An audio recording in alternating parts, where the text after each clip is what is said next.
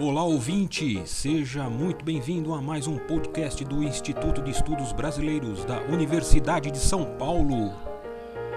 Instituto especializado e sede de acervos importantes de muitos artistas e intelectuais.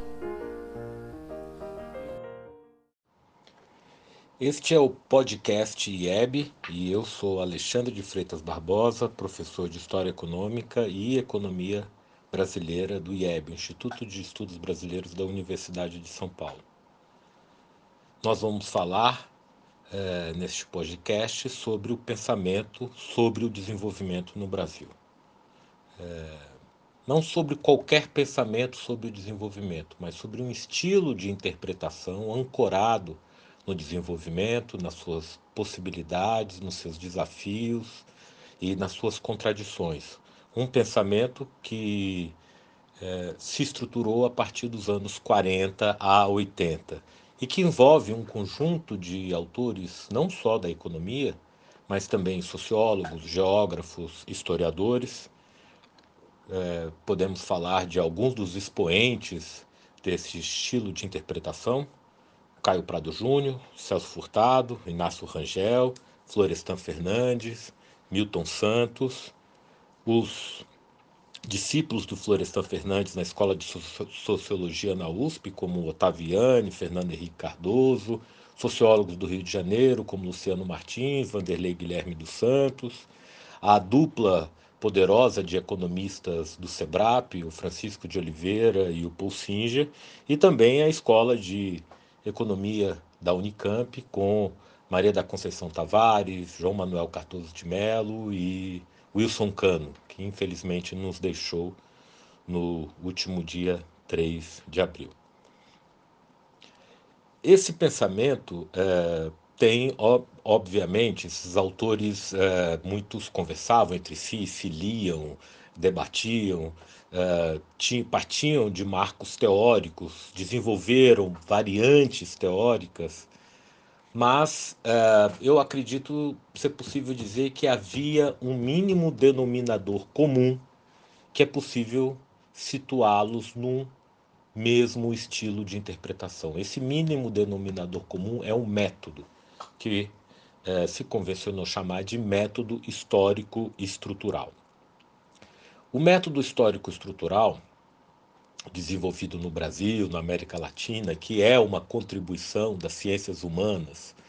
aqui da periferia para se pensar o capitalismo a partir dessa situação muito peculiar, levando em consideração a totalidade do capitalismo. É, quais são os cinco, os seis é, é, elementos que compõem esse mínimo denominador comum? Podemos dizer que o primeiro elemento é ah, o foco na dimensão econômica. É, o foco na dimensão econômica, mas não a economia como se ela abarcasse tudo e ocultasse as demais esferas. Aqui eu estou ah, preocupado com as estruturas econômicas. O Celso Furtado, por exemplo, costumava dizer que eu nunca concebi um problema como sendo exclusivamente econômico. O historiador Fernando Brodel, por exemplo, dizia que a economia em si mesmo não existe. Existe, na verdade, um complexo de economias interagindo no tempo e no espaço.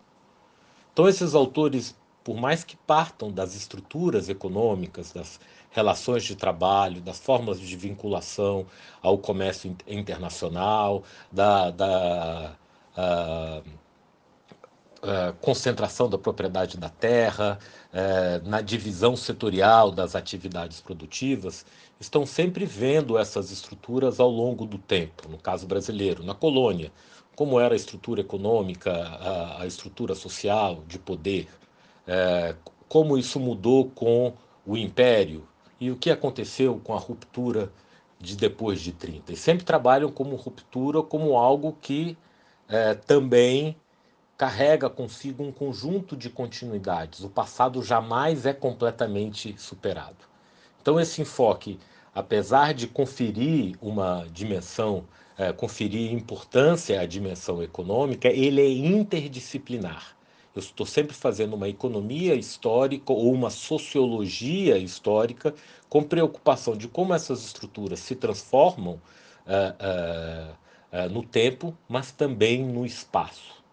A terceira característica é que esses autores não concebem o Brasil, seja na colônia, seja no Império, seja depois da República, quando acontece a, a industrialização e o capitalismo de alguma maneira se internaliza no, no,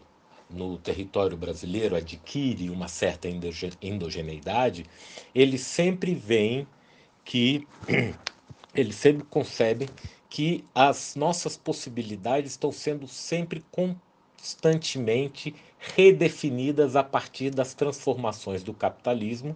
transformações essas que são gestadas a partir do centro. Então, a situação de subdesenvolvimento ou de heteromia, que seria o contrário de uma autonomia completa, existe uma subordinação, uma hierarquização, polaridades então, uh, uh, essa interação entre as estruturas, ela jamais se dá de maneira autônoma. Ela é constantemente recolocada pela maneira como essas estruturas interagem num sistema mais amplo, que está sempre em constante transformação. Entretanto, seria um equívoco dizer que esses autores dizem que o Brasil está eternamente subjugado, não existe saída, que estamos no círculo é, da pobreza. Todos esses autores percebem que se as possibilidades estão delimitadas pelas transformações, porque o sistema capitalismo aparece sob várias feições e o sistema capitalista é coordenado a partir de fora, as possibilidades nacionais são construídas a partir de dentro, levando em consideração os constrangimentos colocados pelo sistema internacional. Então, existe é, sempre um espaço para a política.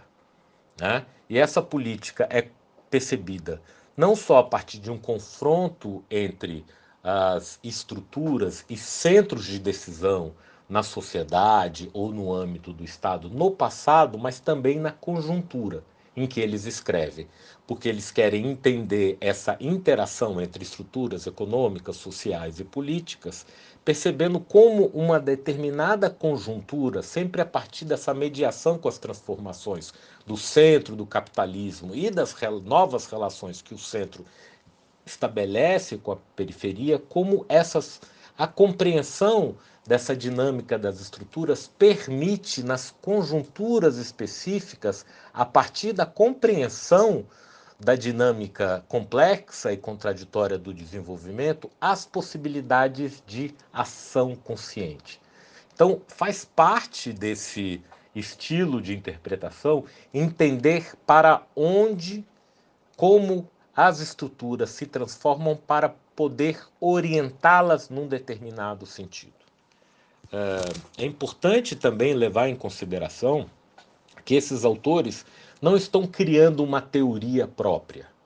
Eles estão se aproveitando do grande repertório de teorias sociais e econômicas. Eles usam Marx, eles usam Keynes, eles usam é, Schumpeter, eles usam Weber, eles utilizam os autores do pensamento ocidental que não pensaram essa realidade da periferia, mas pensaram uh, sociedades capitalistas e, e o subdesenvolvimento e uh, uh, as especificidades dessas estruturas econômicas e sociais podem ser entendidas a partir dessas ferramentas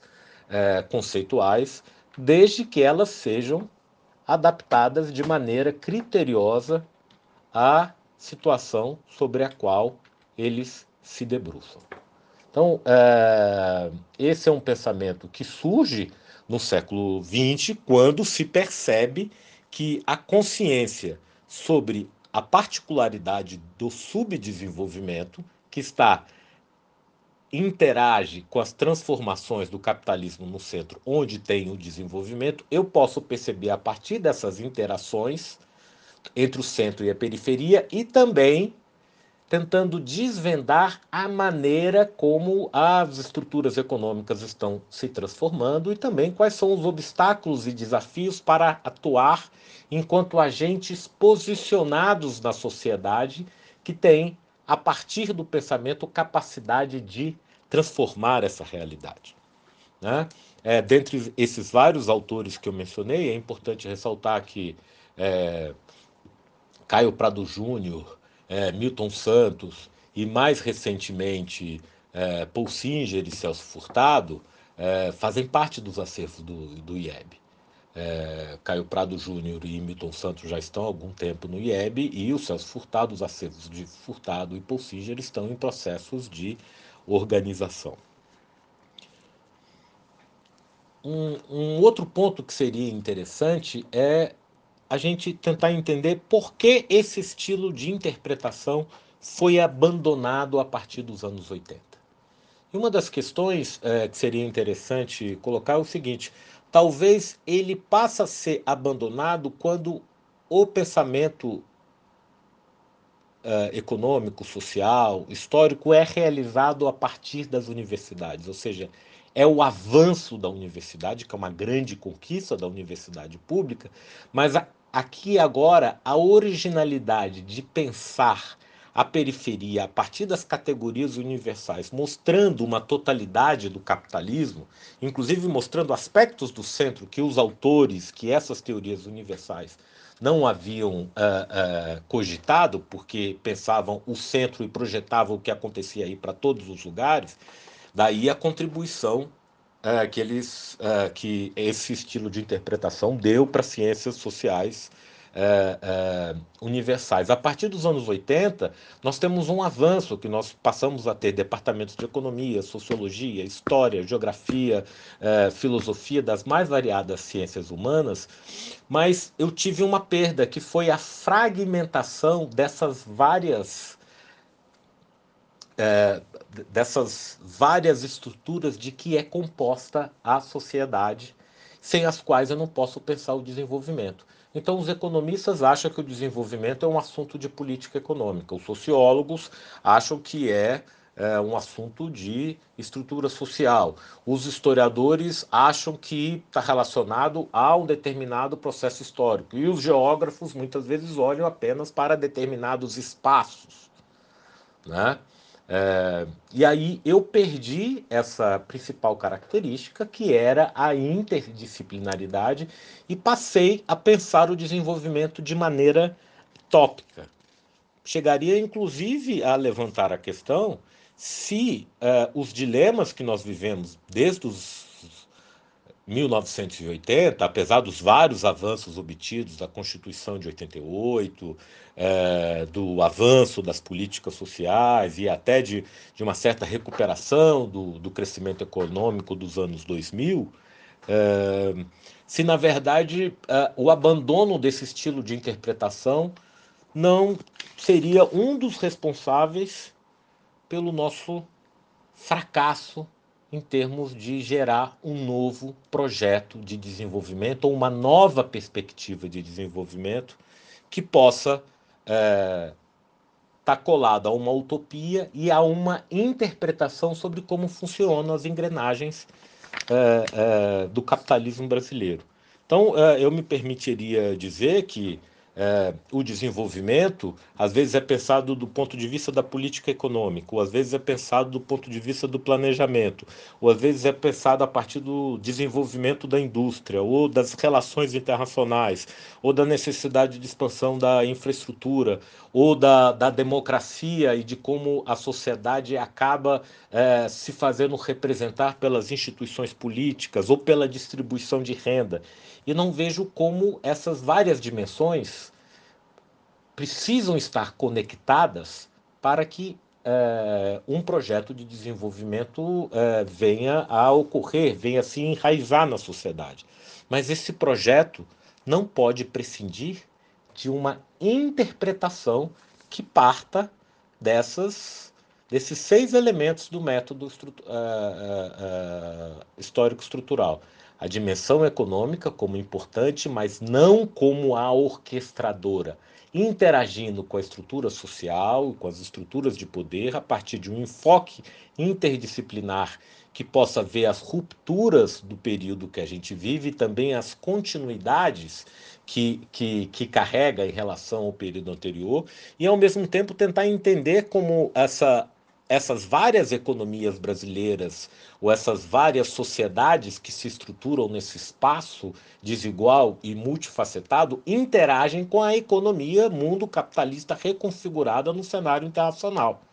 Isso é essencial para que eu perceba em que medida esse nova uh, sistema capitalista, como reconfigurado, permite, uh, impõe é, constrangimentos ou abre possibilidades que sejam construídas a partir de dentro. E para construir essas novas oportunidades, eu preciso de novas ideias. Então, daí a necessidade de que esse estilo, de que esse estilo de interpretação é, histórico-estrutural, essa forma multidimensional de pensar o desenvolvimento, é, seja uma das condições, ou seja, o pensamento passa a ser uma condição para a, a capacidade de projetar soluções e novas formas de convivência na sociedade. Este podcast do Instituto de Estudos Brasileiros chega ao final. Esperamos que tenham gostado e em breve retornaremos com um novo assunto para você.